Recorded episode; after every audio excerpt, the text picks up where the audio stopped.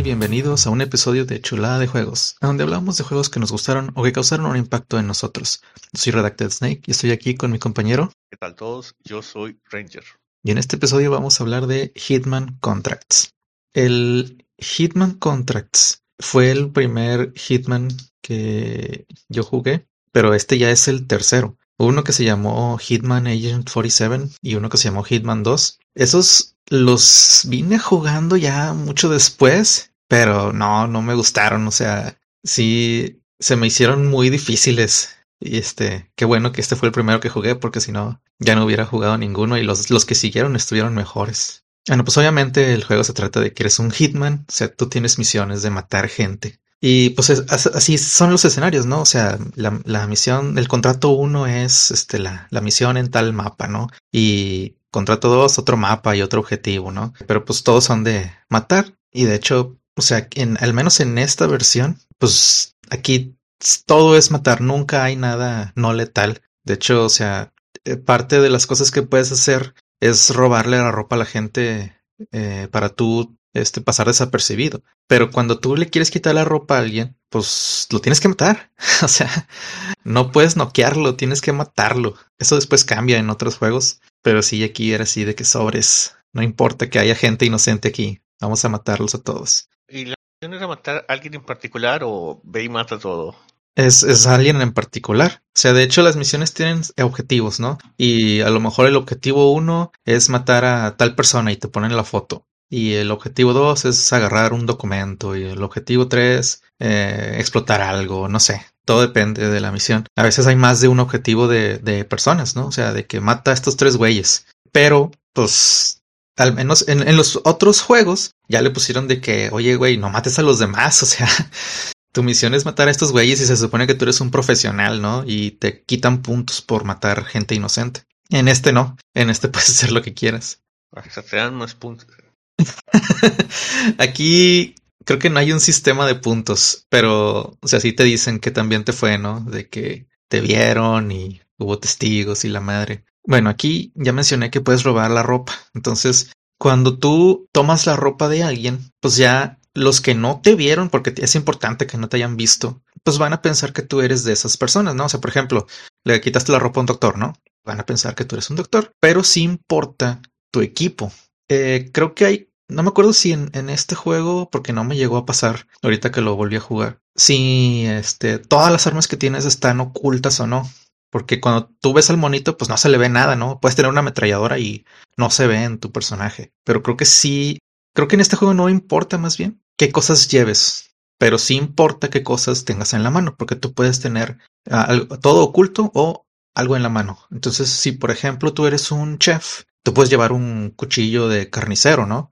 y no pasa nada, la gente te va a dejar pasar como si nada, porque dice, no, pues es un chef, ¿no? Y, pues esa es su herramienta de trabajo. Pero eh, ya en otros juegos ya, o sea, cuando tú tienes la metralleta, pues la tienes en la espalda, ¿no? Y si quieres pasar desapercibido, pues la tienes que tirar. Y de hecho, algunas veces, como hay pat downs, eh, también tendrías que tirar hasta las armas que en teoría están ocultas.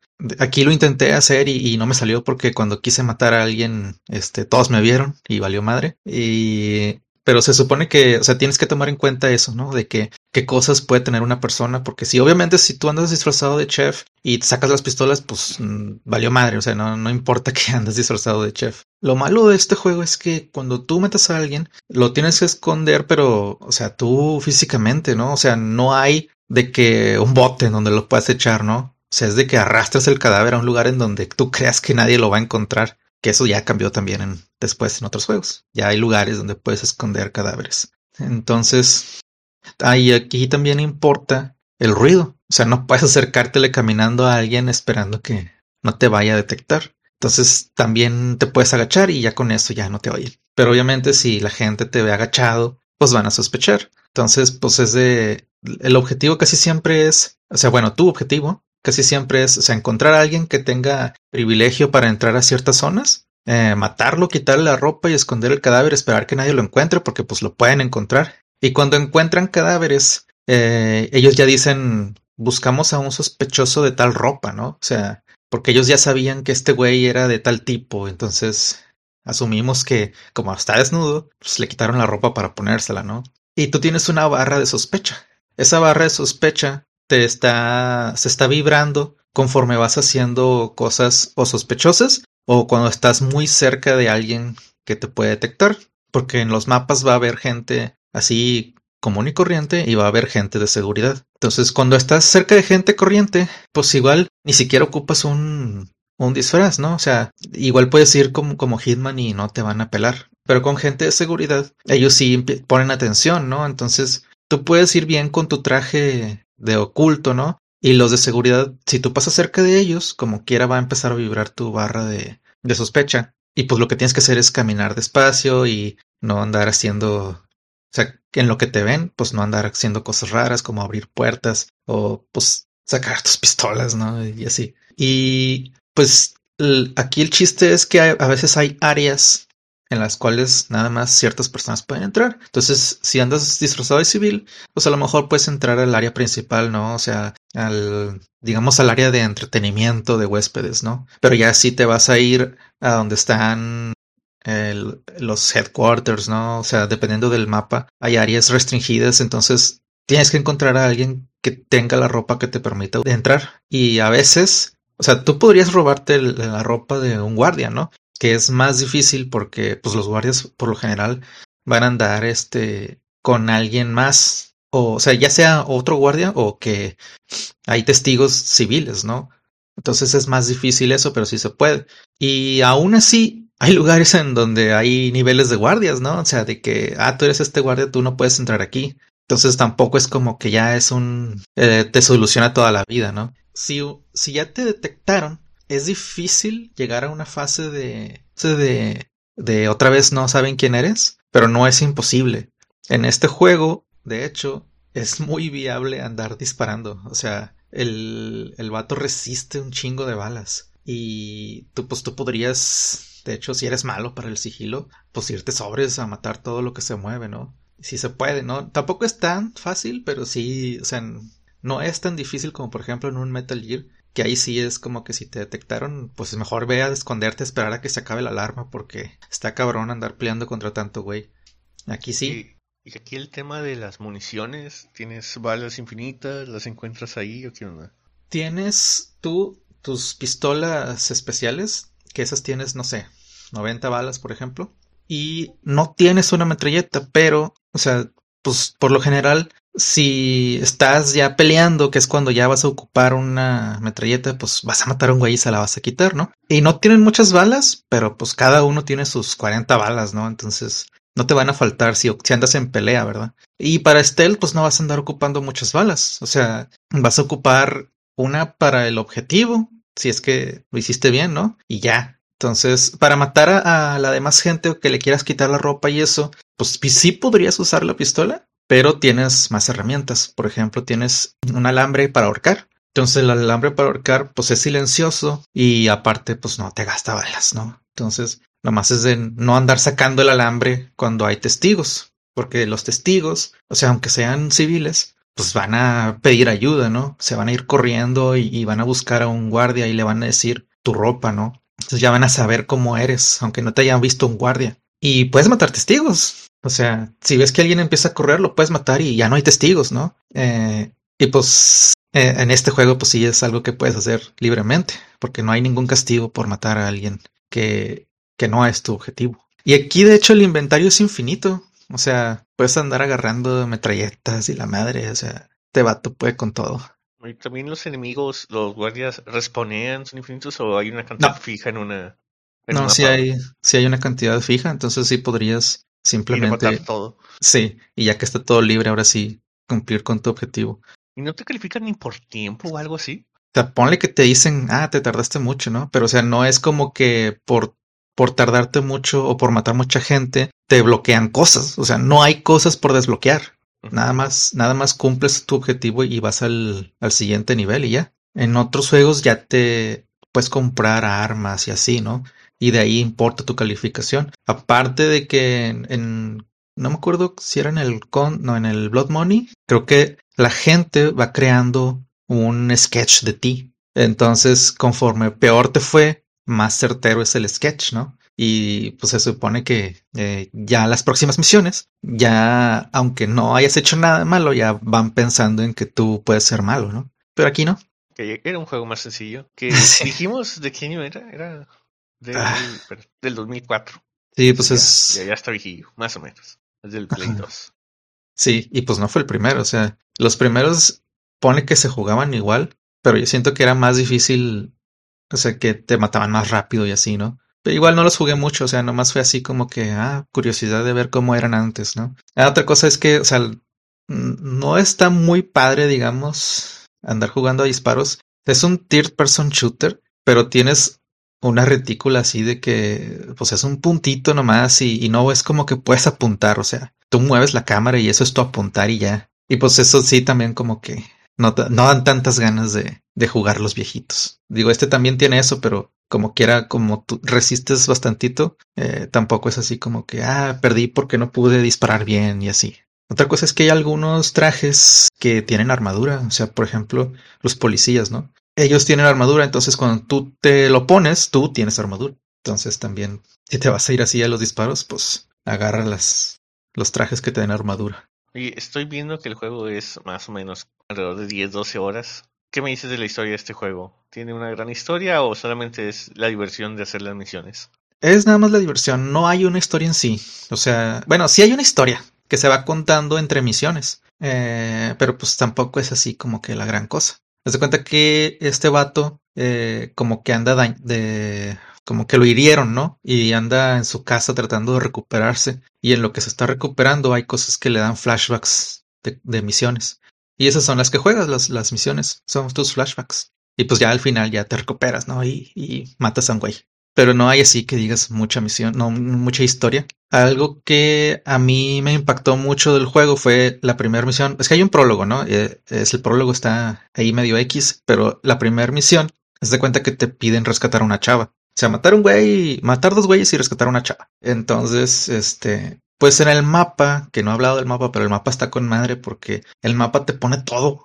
Tienes todos los pisos, aunque no hayas ido a esos pisos, tienes todas las personas, ahí están sus posiciones y se mueven con ellos y te, marcan los objetivos, ¿no? O sea, aquí, bueno, no, no, te dicen qué cosa es, pero te dicen aquí hay algo importante. Entonces que tienes que ir ahí para probablemente cumplir un objetivo. Eso es lo mejor del juego, que desde el principio tú puedes planear todo y más o menos ver así de que no, pues le voy a ir dar por este camino, que aquí no hay guardias, porque también te dicen que es, o sea, los enemigos están en rojo, los civiles están como en gris y los objetivos están en amarillo, ¿no? Entonces ya tienes todo para ver qué pedo. Entonces, bueno, llegas a, uno de los objetivos y ahí encuentras a la chava, pero la chava está muerta y no nada más está muerta, está este colgada como cadáver de, de vaca, ¿no? O sea, así de carnicero. Y ya, ese me impactó un chingo. Porque yo pensé que le iba a rescatar, ¿no? Y es como que, no, vato, tú no eres un héroe. tú, tú nomás eres un asesino y ya, cállate el hocico. Y pues sí, ¿no? O sea, porque, pues, como te digo, de que no puedes noquear gente, nomás puedes matar. Pues sí, o sea, en este juego no esperes ser el héroe, no esperes salvar a nadie. Es así de que, pues, es lo que es y ya. Y, y pues aquí no hay tanta historia, pero estos juegos de Hitman tienen una o sea, están relacionados a todos los otros Hitman o son como que su propia cosa cada, cada X juegos.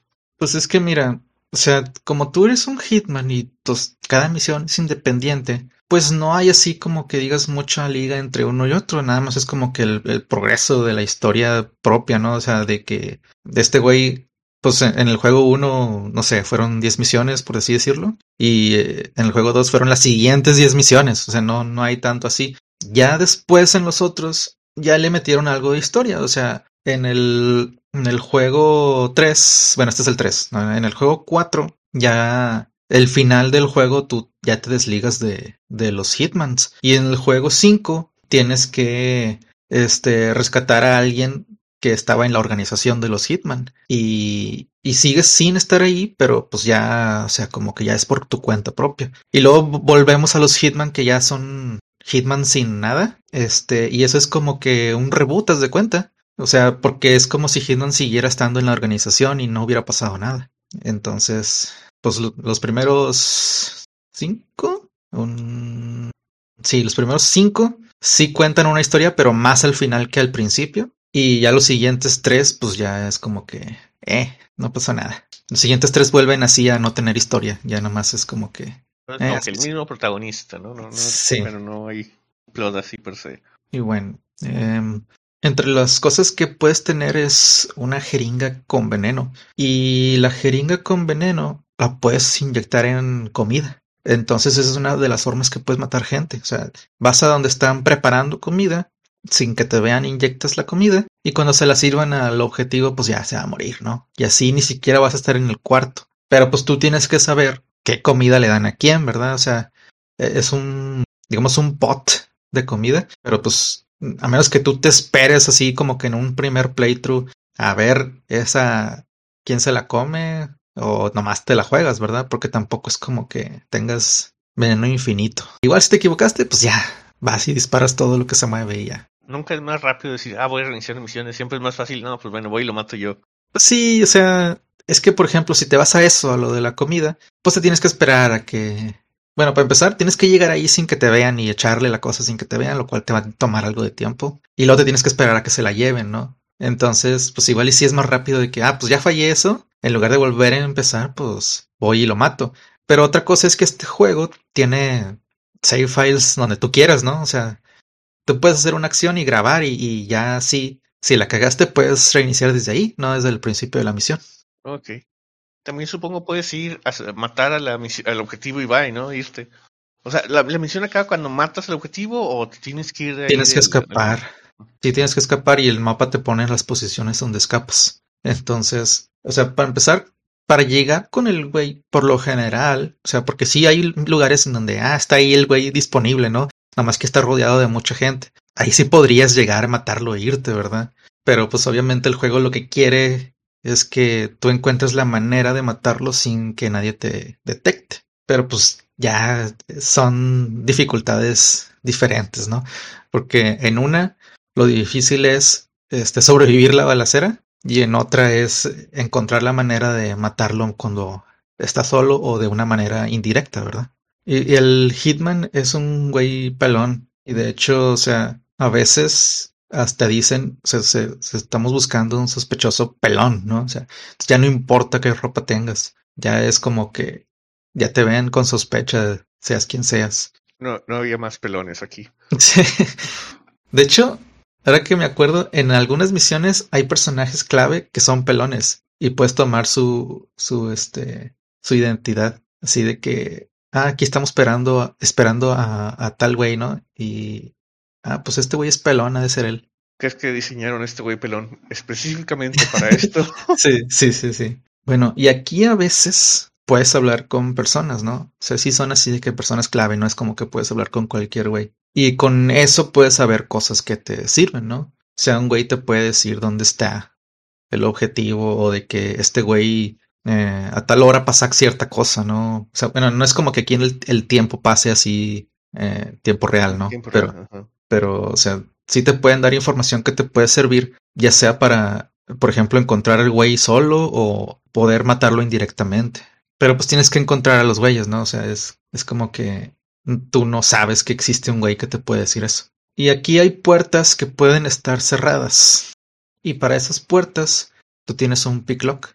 Obviamente, si tú andas usando el pick lock y te ve alguien, pues salió madre. Pero pues mientras no te vean, tú puedes abrir las puertas así. No todas se pueden abrir con pick lock. Algunas se abren con tarjetas. Y para esas, pues tienes que matar al güey que trae la tarjeta. No hay ninguna especie de minijuegos de hackeo ni cosas así que se hicieron populares. Esto es así nada más. ¿Tienes picklock? Va. Sí, o sea, de hecho el picklock es nada más activar y ya, o sea, no, no hay un minijuego de picklock, tampoco de hackeo ni nada. Ya en el, creo que en el Blood Money, ahí sí hay un minijuego de, de picklock, que está sencillito, o sea, no es como que está así, uff, qué divertido, pero pues está bien. O sea, le, aumenta el hecho de que ya no es automático, ¿no? O sea, de que ya tienes que, o sea, tú te puedes tardar si eres malo para eso, ¿verdad? Pero no es un juego difícil.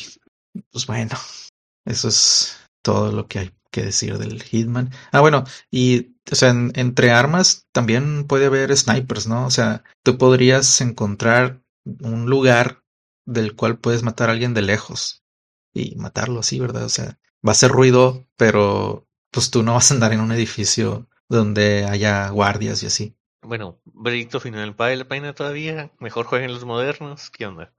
Ponle que ya el Contracts ya está medio viejo, o sea, ya sí lo vas a sentir así viejo, pero el Blood Money y el, y el, el Absolution están chidos. Ya le metieron diferentes este, maneras de, pasar desapercibido, porque ya, por ejemplo, en el Absolution, si tú traes ropa de chef, los güeyes que no son chefs te van a ignorar, pero los chefs hay algunos que van a decir, este voto no es de los míos. Entonces ahí es donde tienes que tener el cuidado, que es como que el inverso de este. Porque aquí, o sea, mientras estás con ropa de chef, no, nadie va a pensar nada malo de ti que de, estando entre los chefs, ¿verdad? Menos que vayas a un área que no te corresponde. Traigas una pistola en la mano, cosas así. sí, sí. Pero sí está chido. Y el Hitman que no tiene número, bueno, que no tiene nombre, o sea, el, reboot, pues ya también, te das cuenta que le meten como que elementos del, de la Absolution, pero en misiones tipo eh, estos Hitman, ¿no? El Contracts y el, y el, pues los anteriores, ¿no? Entonces, mejor jugabilidad para misiones estilo las viejitas. Y ya. De acuerdo. Pues terminamos Hitman. Si, si son. Me imagino que si eres, un fan del stealth, ¿no? Y no te molestan las gráficas de Play 2, que a mí no me molestan, todavía valdría la pena. Particularmente porque está bastante cortito. Sí, igual este. No, no te va a tomar mucho tiempo y. Pues ya desde la primera misión ya vas a saber si te gustó o no, ¿verdad? A mí me ganchó eso que te dije de, de la chava y ya, por eso quise seguir viendo qué más parecía que iba a ser interesante en las misiones. Pero no.